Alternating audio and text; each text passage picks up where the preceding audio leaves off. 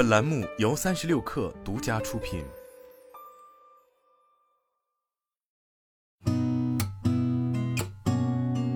八点一刻，听互联网圈的新鲜事儿。今天是二零二三年十月十九号，周三早，我是金盛。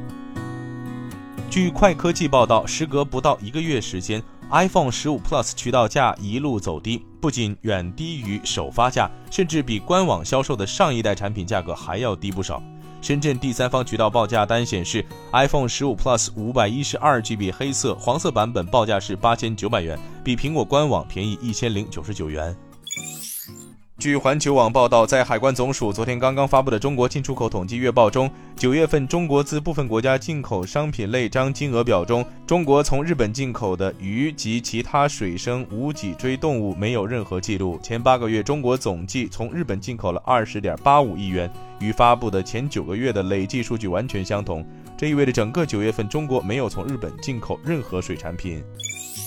据新浪财经报道，知情人士透露，中国电动汽车制造商蔚来正考虑在欧洲建立经销商网络，以加快该地区的销售增长。尽管中国电动汽车在欧洲面临潜在的关税，两位消息人士称，该公司已开始评估欧洲主要市场的经销商。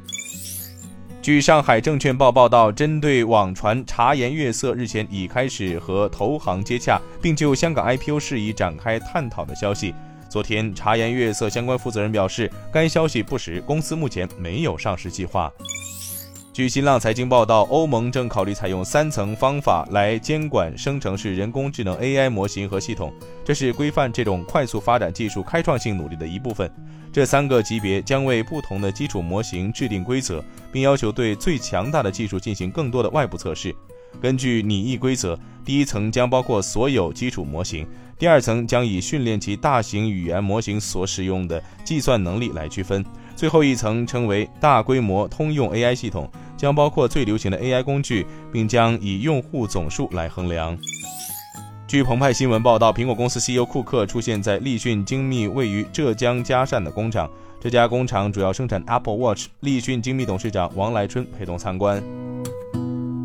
今天咱们就先聊到这儿，我是金盛八点一刻，咱们明天见。